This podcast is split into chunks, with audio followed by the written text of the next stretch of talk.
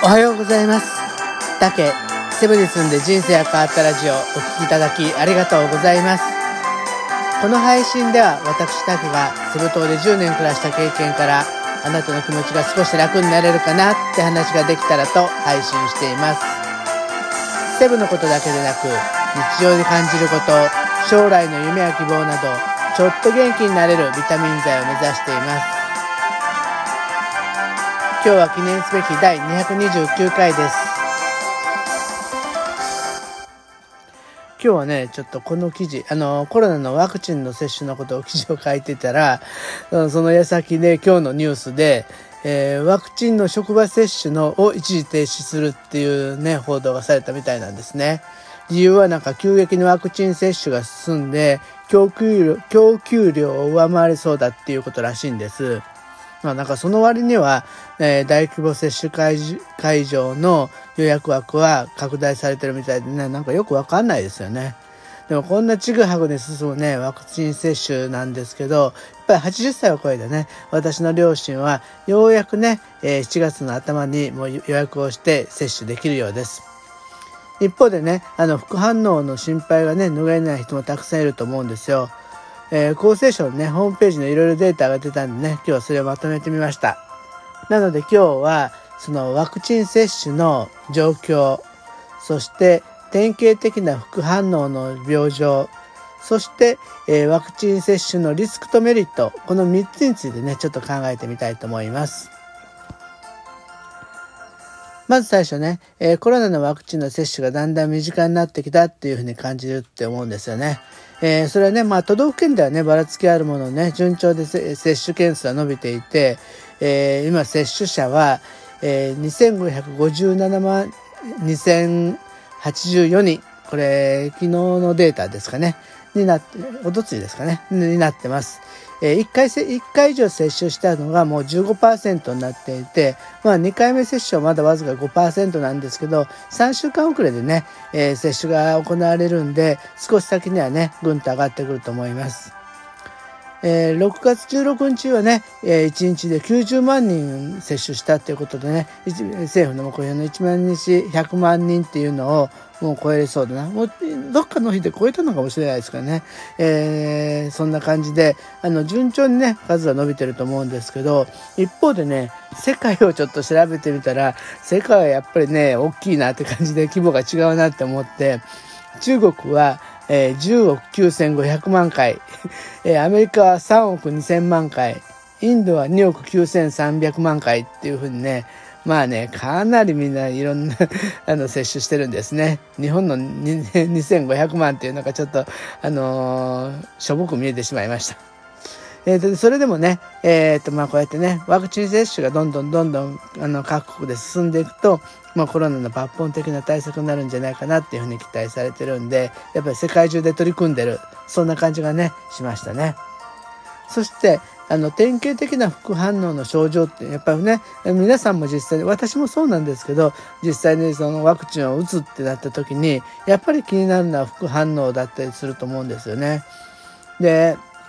一応ね、まあ、例えば今回のワクチンって、えー、一般の方は15分、基礎疾患とかアレルギーの人は30分問題がないから待機してくださいって言われると、えー、そんなに危ないワクチンを一か八かで打つのみたいな印象になってね、ちょっと怖くなっちゃうっていう感じもするんですけど、まあ基本はね、あのー、ワクチンに副反応っていうのはつきもので、どんな予防接種でもそれリスクはあるみたいなんですよね。ただ今回はもうコロナってもう世界中で流行ってるコロナっていうことで、もう国民中全員にタダで打つみたいなそんな感じだね、非常措置なんで、まあ接種を受ける人数がね、あの、全然違いますよね。インフルエンザと のインフルエンザなんてね、な受ける人受けない人がいたりするし、そんなんだけど、今回はね、国民全員が受けるってことで、まあ、莫大的な数が受けるから、やっぱりその割合でいくと、ちょっと体調を崩す人の人数も絶対そう多くなるからっていう措置だと思います。えっ、ー、とね、そして、えー、それぞれのね、えー、副反応について、えー、ちょっと調べてみたんですけど、接種後に、えー、一番多く、えー、あの、いつ副反応が出るかっていうと大体接種したその日の夜出る人はもういるんですけど翌日に出る人がほとんどなんですね。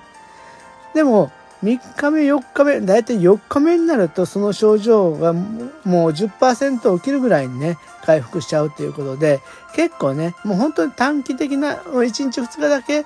どっとなんかいろんな症状が出るっていうようなそんな感じですね。で発熱これは1回目の接種では5%ぐらいしか発熱しないんですけど2回目になると40%ぐらいの方が発熱するんですね。でもこれもさっき言ったみたいに4日目には97%ぐらい平熱戻ってるみたいです。そして倦怠感。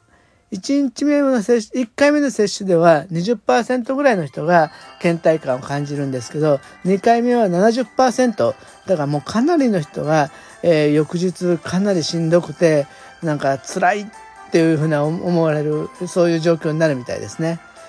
これはちょっと長くて5日後にはやっぱり8%ぐらいに減っちゃうみたいです。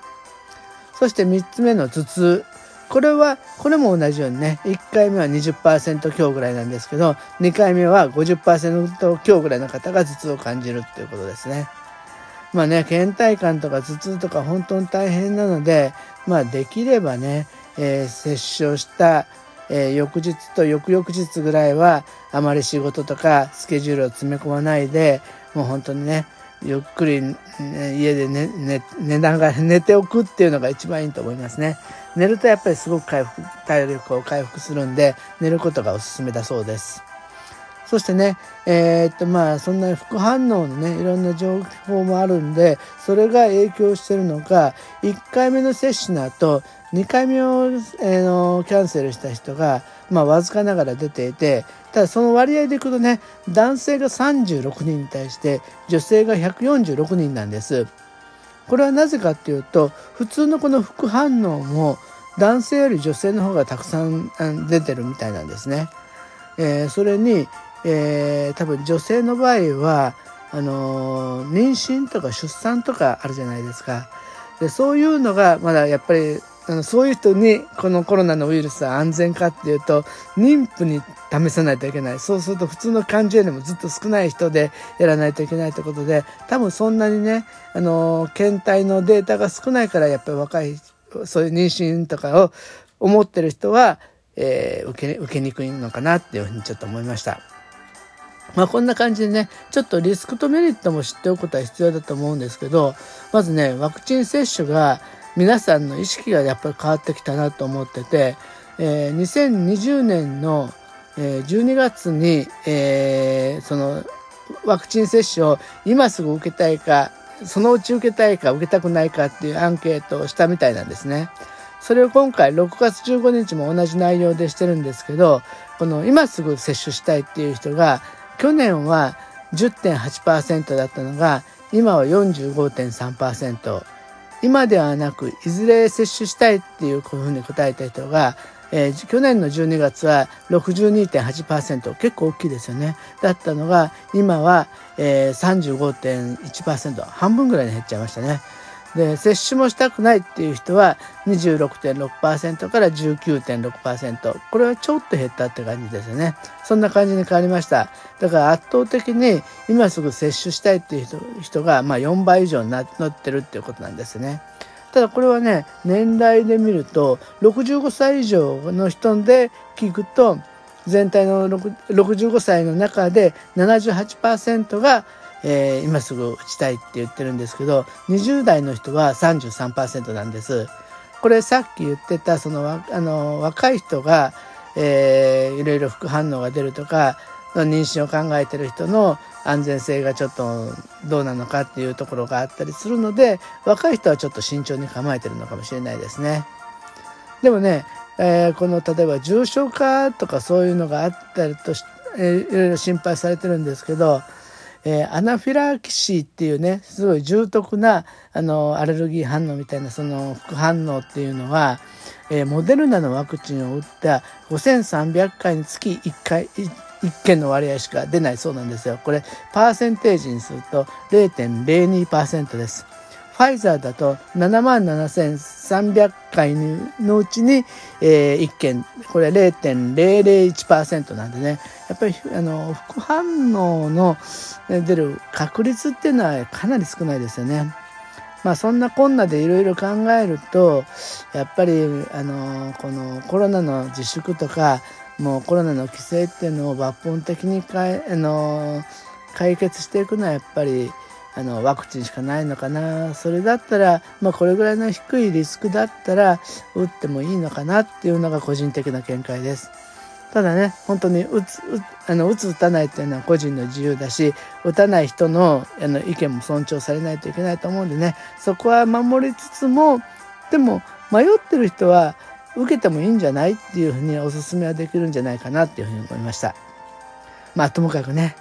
早く海私の場合は海外に行ける日そのその日は本当に早く来てほしいって思ってます。はい。じゃあ今日はお聴きいただきありがとうございましたまた明日も配信しますのでどうぞお聴きください、えー、では今日今日皆さんいってらっしゃいませ。